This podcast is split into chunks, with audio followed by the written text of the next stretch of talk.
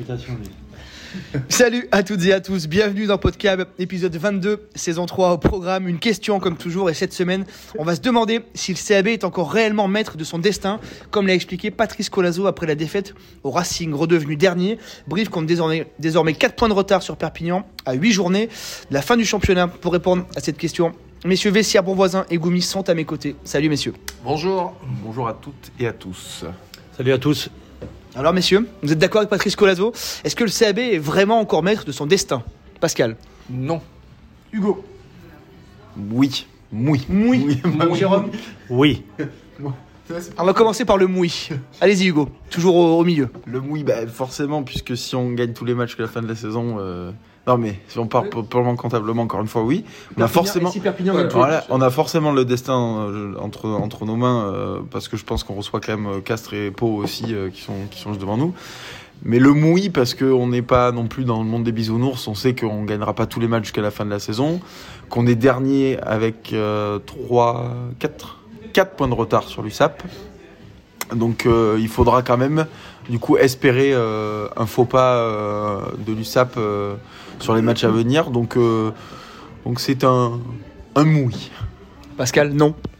Bah non, alors si Brive était devant, il serait pas beaucoup plus maître de son destin. Euh, effectivement, si euh, si Perpi gagne tous ses matchs euh, et que Brive gagne tous les siens, bah ça suffira pas. hein. donc euh, non, moi ça me semble quand même compliqué, même si Brive aura effectivement l'avantage de, de, de recevoir euh, Castres et de recevoir Pau d'ici la fin de saison. Alors il reste il reste huit matchs, ça fait beaucoup de points à prendre, mais euh, Perpi et, et Pau ont aussi euh, des possibilités de prendre des points et j'ai bien peur que les positions ne se figent. Jérôme, un peu d'optimisme autour de cette table?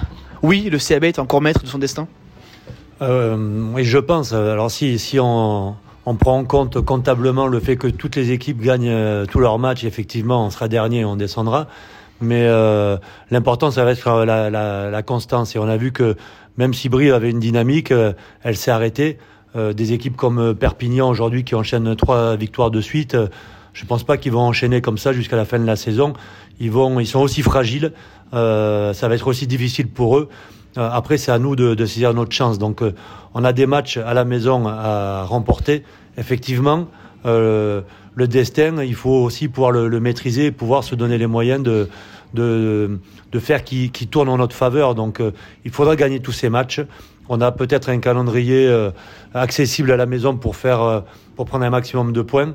Et à l'extérieur, effectivement, il y a des grosses échéances, mais mais si on arrive à gratter un point, juste un point, tout en gagnant à la maison, euh, je pense que euh, on peut s'en sortir.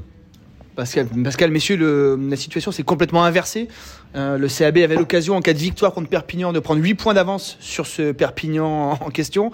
Perpignan est venu s'imposer. Maintenant, c'est le CAB qui compte 4 points de retard. Euh, la, la tendance, Pascal, c'est complètement inversé. hein. Ah bah, la dynamique est complètement inversée. Euh, le CAB, euh, le CAB Bapioche, hein, on le voit bien ces dernières, ces dernières semaines. Alors dans le contenu, ça n'a pas, pas été foncièrement mauvais hein, sur le terrain du Racing, mais il y a un manque d'efficacité dans les moments clés. Il y a un manque d'efficacité dans, dans les zones de vérité, dans les zones de marque. Brive a les munitions, mais quand il faut les marquer au- au- dans les moments importants, bah, il le fait pas. Alors que l'USAP, à contrario, euh, se montre beaucoup plus pragmatique. Euh, on l'a vu avec euh, cette farandole d'essais ce week-end. Hugo, euh, effectivement, alors on va revenir un peu sur le Racing avant de basculer sur La Rochelle. Il y a une défaite, mais il y avait quand même des choses intéressantes. C'est ce qui rajoute un peu vraiment de la frustration à la situation dans laquelle euh, sont les brivistes là. Ouais, en- enfin, du coup, c'était vraiment le match était dans le schéma qu'on avait, qu'on avait, on avait discuté. On a eu, on a eu beaucoup d'opportunités offensivement, mais encore une fois, on a été, euh, on a été fragile sur certains moments clés du match. On a aussi euh, euh, défensivement aussi euh, un peu, un peu trop subi à mon, à mon sens. Mais, euh, mais c'est ouais, c'est un peu rageant et je suis un peu d'accord avec le discours de, de, de Colazo. C'est dommage de ne pas avoir marqué un point sur ce match-là parce que je pense que vraiment, pour le coup, c'était euh, c'était vraiment euh, vraiment possible. Euh, voilà, le Racing euh, a pas fait un grand match. Nous, on n'a pas non plus fait notre meilleur match, mais on était on était dans le coup. Euh, on, on, on loupe deux ou trois coups aussi offensivement qui, ont- qui auraient pu être euh, être un peu mieux joués. Donc ouais, fru- frustrant parce que on se, les occasions à l'extérieur de marquer euh, ne serait-ce qu'un point euh, sont assez rares. Et en regardant le calendrier, ce que j'étais en train de faire, Euh, je crois que malgré tout, même si on gagne tous les matchs à domicile, il faudra, euh, il faudra, euh, il faudra faire un coup. Alors une victoire, ça me paraît compliqué, mais peut-être deux ou trois points de bonus défensif pour pour renverser cette tendance-là, parce que Perpignan, malgré tout, a quand même un calendrier plutôt abordable aussi, donc assez complexe. Jérôme, cette frustration là de, la prestation rendue et, d'aucun point ramené au, au Racing, ça sert de motivation là pour aller à La Rochelle? Il faut se servir de cette rencontre là absolument Enfin, Racing, on n'a pas ramené de points. Euh, la frustration, euh, oui, mais en, fait, aujourd'hui, c'est à la vie et à la mort. C'est-à-dire que chaque match doit être joué à fond, euh, sans considérer qu'on soit à la maison ou à l'extérieur, en alignant les meilleurs joueurs du moment. Et à La Rochelle, même s'ils viennent de gagner à Castres, même si c'est les champions d'Europe, même si c'est tout ce que tu veux, il faut aller avec beaucoup d'ambition. Et on a vu que ce qui nous fait défaut, c'est justement la, gestion de, certains moments du match à la cinquantième, on repasse devant, euh, mais 5-6 euh, minutes après, on reprend un essai où le Racing reprend l'avantage. Donc il faut essayer de, tenir un peu plus le score, de, peut-être euh, le conserver, même si on perd le match, mais jusqu'aux dernières minutes pour pouvoir ramener justement un, petit point de bonus. Mais, mais voilà, en tout cas, c'est encourageant parce que l'équipe, on a vu qu'elle avait réagi par rapport à la défaite de Perpignan. Après, on, prend encore euh, trop de points pour moi. Je dirais que même si on a la capacité euh, à marquer un peu, ou même si on a, ou on marque pas, enfin, on a un peu de mal à marquer près des lignes, mais en tout cas, euh, on arrive quand même à, marquer des points, mais on en prend beaucoup trop pour pouvoir rivaliser face à ces, à ces grosses écuries. Et, encore une fois, si on en prend 25 à La Rochelle, il faudra en mettre plus de 25 pour pouvoir gagner. Donc c'est toujours la, difficulté.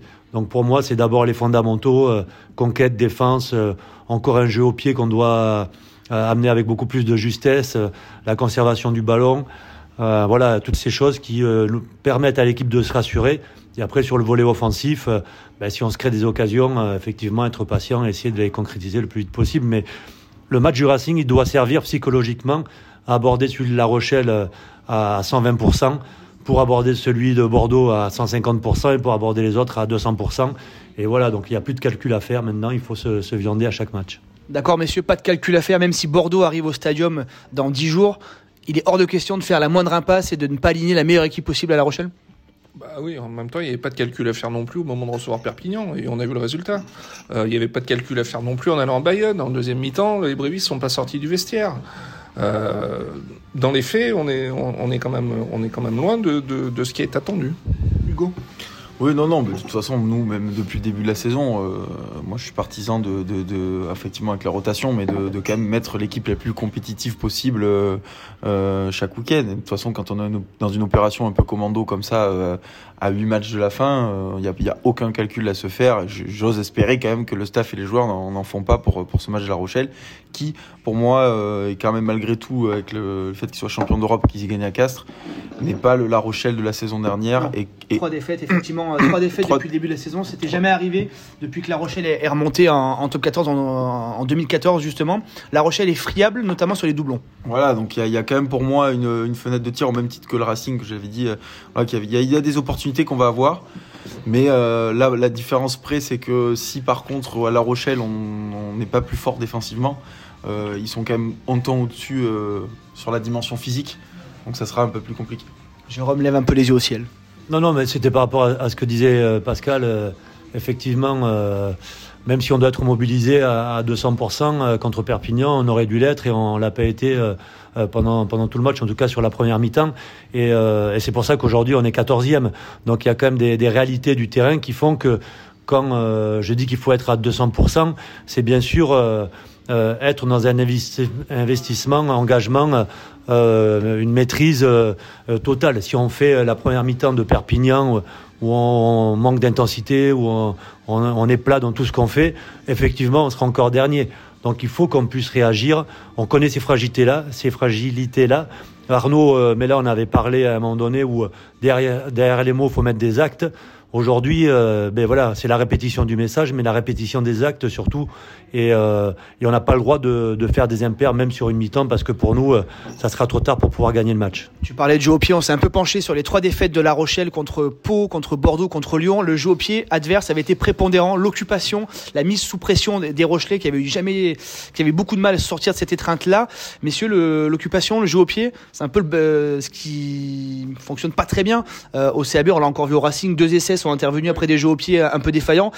La clé pour s'imposer, elle est sur le jeu au pied. Le problème, c'est qu'est-ce qu'on est sûr que le CAB a vraiment cette, euh, cet atout-là dans son, dans son jeu? Bah, Pas sûr. Hein. C'est, euh, enfin, on le voit depuis le début de saison. Hein. C'est, euh, il y a trop d'approximations, il y a trop d'imprécisions dans le jeu au pied. dans ces conditions-là, ça va être très difficile pour, pour le CAB de, de mettre La Rochelle sous pression. Hugo, c'est surprenant d'avoir ce jeu au pied qui est un peu défaillant à Brive, là? Jeu au pied, non pas face au perche, hein, dans l'occupation. Bah non, moi c'est pas surprenant parce que quand on voit les joueurs qu'on a, on n'a aucun joueur avec un jeu au pied long. alors précis, on a des joueurs qui sont précis hein, au jeu au pied, mais aujourd'hui. Euh, des jeux au pied très longs. On n'a on pas ce, profil-là de joueur. Le, seul potentiellement qu'on aurait, outre le poste de demi-ouverture, mais aujourd'hui on peut pas jouer qu'avec un, un, joueur qui joue au pied, c'est Thomas Larangera qui joue à l'arrière mais on sait qu'il est blessé et que voilà, il est en difficulté sur ce poste-là. Euh, on décide de jouer avec le jeune Mathis Fertier qui est très performant, mais on ne peut pas demander à ce joueur-là de, de, de, nous occuper le terrain de 60 mètres. Euh, après, à la mêlée, on a des joueurs euh, qui, qui, sont assez précis, mais on n'a pas de longueur euh, comme peuvent avoir certaines équipes. Donc euh, après, c'est toujours pareil. Et quand on fait ce constat-là, qu'est-ce qu'on fait du ballon? Du coup, euh, on sait que même Nicolas Sanchez, qui a un jeu au pied plutôt précis, il n'est pas, il est pas, il est pas long. C'est pas quelqu'un qui a un, un, un jeu au pied long. Donc qu'est-ce qu'on fait? Est-ce qu'on s'entête à vouloir euh, jouer au pied du coup, euh, quitte à se, à se, à se, s'exposer au contre adverse, ou alors on tient un peu plus le ballon avec des joueurs du coup à jouer avec les qualités des joueurs qu'on a? Voilà, ça c'est au stade de le décider. Moi, je suis plutôt partant de, de, cette, option-là, mais voilà, donc à, à voir. Jérôme, c'est vraiment ce qui manque là dans le jeu briviste? D'avoir un, une longueur au pied parce qu'on sait que le contre en touche euh, Brive est le meilleur alignement en touche Esteban Abedi est le meilleur est le meilleur voleur de, ballon. C'est vraiment la différence là qui qui qui, qui qu'on qu remarque là. Ben, le jeu au pied c'est dans son ensemble c'est comment on utilise le ballon et quelle efficacité on a derrière. Euh, que ce soit la longueur ou, euh, ou sur le jeu de pression il faut qu'on soit beaucoup plus précis. On prend le cas du dégagement euh, où Enzo trouve pas la touche et on a la, la, la, la relance de Spring. Bon, euh, sur un ballon comme ça où on est sous pression, euh, il faut absolument qu'on qu sorte le ballon et, euh, et, au-delà de ça, il y a là aussi la montée défensive avec des joueurs qui sont mal, mal placés où on se fait reprendre sur le petit côté. Enfin, il y, a, pas mal de maladresses qui font que, eh bien, on prend des points derrière et c'est un peu dommage. Après, le jeu au pied, euh, il faut que ce soit une arme pour nous et c'est pas se débarrasser du ballon pour se débarrasser du ballon. C'est-à-dire qu'il y a des équipes qui peuvent très bien utiliser beaucoup le pied, mais qui ont un gros rideau défensif, qui exerce une grosse pression avec une capacité à, plaquer fort, à monter vite, à, à, gratter les ballons, en tout cas à les ralentir pour que l'adversaire nous rende à nouveau le ballon et qu'on puisse jouer derrière. Euh, si on joue au pied, il faut vraiment qu'il y ait un objectif derrière, soit un pied long pour pouvoir euh, bien monter et que l'adversaire puisse pas relancer et nous rendre le ballon, euh, soit un, pied haut euh, avec la possibilité de pouvoir le récupérer en dessous. Mais aujourd'hui, il y a trop d'approximation dans l'exécution, dans le geste technique, et j'ai l'impression qu'on rend des ballons faciles à l'adversaire, alors que on pourrait s'en servir différemment. Donc c'est là aussi il y a un travail à faire avec peut-être un spécialiste du jeu au pied. Est-ce qu'il y en a un à Brive Je ne sais pas par rapport à des zones sur le terrain, à comment on joue au pied.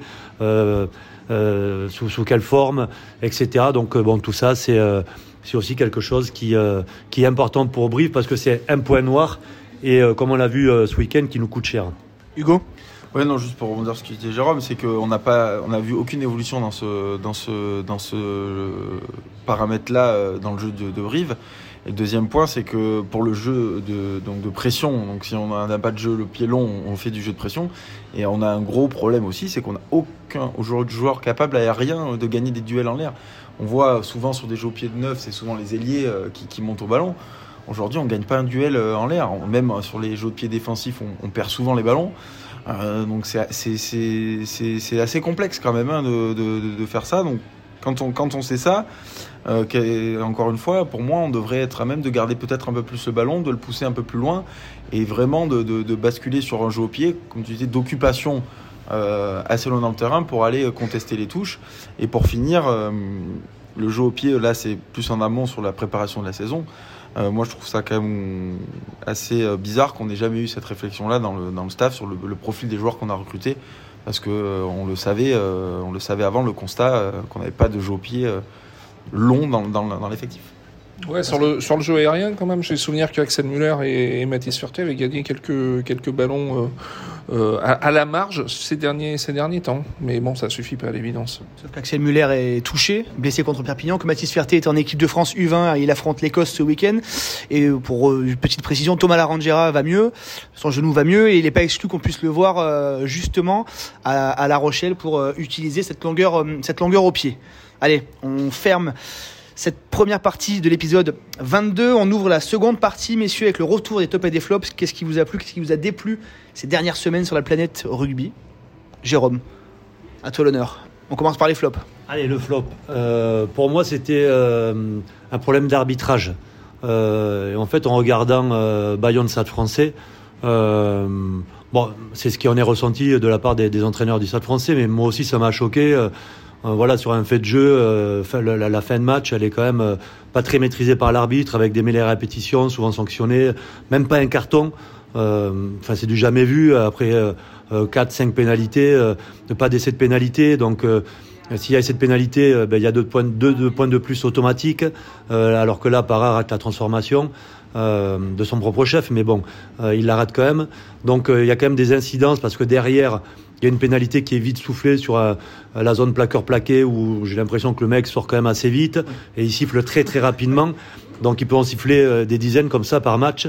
Donc voilà, il y avait j'avais, j'ai, pu percevoir une, une tendance involontaire, bien évidemment, de Monsieur l'arbitre, de pouvoir donner la possibilité à, à Bayonne de rester dans les clous, alors que ce match-là, normalement, concrètement, euh, le Stade Français avait euh, toute la place pour pouvoir le gagner, surtout ces, sur ces dernières minutes. Donc, euh, un peu euh, échaudé par rapport à ça.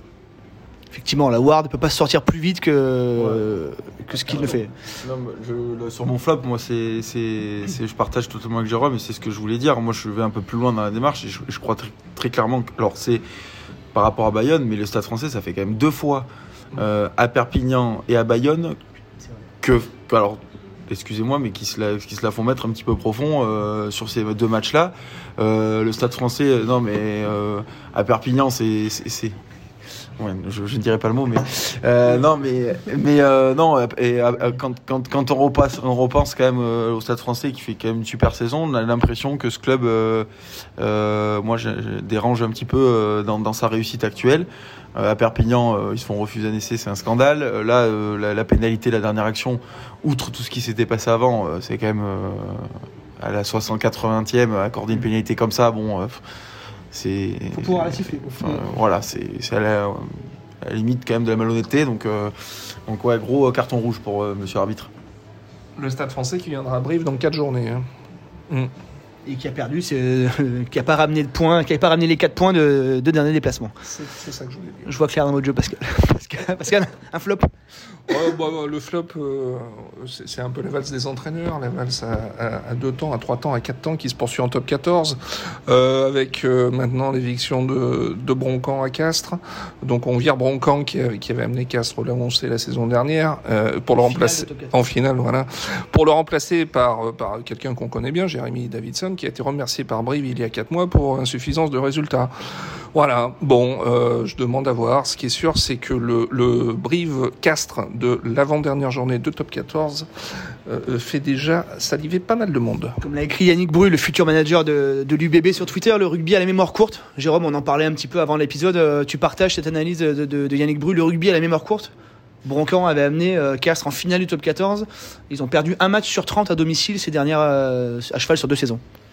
Oui, quand on regarde euh, l'historique de, de, Brancan, on voit que c'est quelqu'un qui a amené un, un, plus euh, au groupe et au club. Euh, maintenant, il y, a, deux possibilités. C'est vraiment soit il paye les, résultats actuels et la, petite crise euh, dans laquelle Castres est aujourd'hui, soit euh, c'est les joueurs qui euh, n'adhèrent plus en son manager et à partir de là, les dirigeants doivent prendre les décisions nécessaires. Mais je trouve ça un peu dommage. il reste encore huit matchs. bon, perdre contre La Rochelle à la maison aujourd'hui, il n'y a rien de. C'est pas dévalorisant, mais mais Castres peuvent encore s'en sortir. Ils ont quand même des points d'avance. Ils sont pas dans l'urgence comme s'ils étaient à égalité avec Perpignan ou Brive. donc je trouve ça dommage. Messieurs, un top pour terminer cet épisode Qui veut commencer Pascal. Euh, top, pas très original, euh, mais je reviens sur la, la prestation de Nicolas Sanchez euh, au Racing 92. Euh, voilà, si besoin en était, il a encore prouvé qu'il était euh, le facteur X de cette équipe euh, du CAB. On a vu quand il était sorti bah, que les choses se sont moins bien déroulées. il est sorti d'ailleurs a priori sur blessure. Tu, as vu à l'entraînement qu'il était plutôt sur vélo que sur le terrain aujourd'hui? Ouais, on enregistre, on, diffuse mercredi soir, mais on enregistre mardi matin. Effectivement, il a été ménagé de la séance ce matin. Euh, c'est Enzo Hervé, hein. évidemment. Si, si euh, Nicolas Sanchez venait à être forfait qui, qui débuterait en 10, euh, on, en saura plus, à mon avis, d'ici la fin de semaine. Ouais. Ouais, enfin, il y a un CAB avec Sanchez et un CAB sans Sanchez. Et force est de constater que les résultats sont pas les mêmes. Dans des plaies à Patrice Colazo, qui a tendance à s'agacer quand on lui demande des nouvelles de son ouvreur. Hugo, un top ouais, C'est un top pour l'ancienne charnière internationale Baptiste Serin et Camille Lopez, bon, qui jouent pas ensemble mais qui, euh, qui euh, Camille Lopez, bon, depuis le début de saison, qui est ultra performant avec Bayonne et qui les tient du bout de, son pied gauche, et Baptiste Sorin euh, qui, qui, a fait un gros match avec Toulon et qui, qui marque cet essai, la victoire contre, contre Toulouse, et qui, qui est un joueur que moi j'apprécie beaucoup, qui est un peu disparu du radar. par rapport à la concurrence et par ses performances qui étaient moins bonnes. Mais voilà, je trouve que c'est bien pour ce garçon et pour, et pour Toulon que, que les performances soit un peu plus euh, sympathique. Jérôme? Euh, En ce qui me concerne, c'est euh, revenir sur un, top en lien avec le club et en lien avec la formation à laquelle je suis attaché, bien évidemment. Aujourd'hui, enfin la, semaine dernière, il y avait le, le, top 100 à, Frégis qui regroupait tous les bons jeunes de France par catégorie, moins 18, moins 17, moins 16. Brive avait plus d'une dizaine de, garçons représentés dans, l'ensemble de ces catégories. Donc, euh, euh, dans le cadre de la formation des jeunes, on voit que ça, fonctionne. On voit aussi que euh, dans les équipes de France, on a des représentants avec les moins de 20, avec les, moins de 18, avec le Geoffrey Malater qui, qui a joué l'Italie. Donc voilà, il y a, quand même un, vivier important, un travail d'effectuer et à entretenir parce que c'est l'avenir du club. L'avenir du club, on espère qu'il s'écrira en top 14. Évidemment, rendez-vous samedi à 17h à Marcel de Flandre. Ouais, belle tradition. Merci à toutes et à tous de nous avoir suivis. Rendez-vous la semaine prochaine. Merci, messieurs. À bientôt. À bientôt, merci. Au revoir.